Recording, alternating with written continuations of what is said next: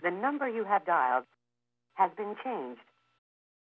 Ça arrive de ne pas se sentir bien, de ne pas avoir envie de sortir du lit le matin, de ne pas avoir envie de sourire, de rire, de vouloir qu'une seule chose, c'est dormir et se réveiller sans se souvenir de rien. Ça arrive de ne pas pouvoir se regarder dans le miroir sans se détester, se dénigrer.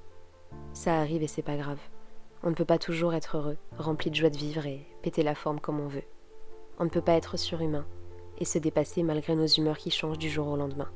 On a le droit de craquer, de pleurer, d'hurler. On a le droit de mettre le temps sur off le temps d'une journée.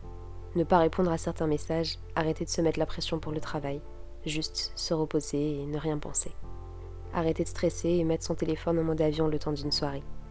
Ça arrive d'avoir envie de pleurer pour un rien, de craquer à la moindre chose qui viendra traverser ton chemin, de ne pas avoir envie de voir ses amis, d'avoir besoin d'être seul avec une série.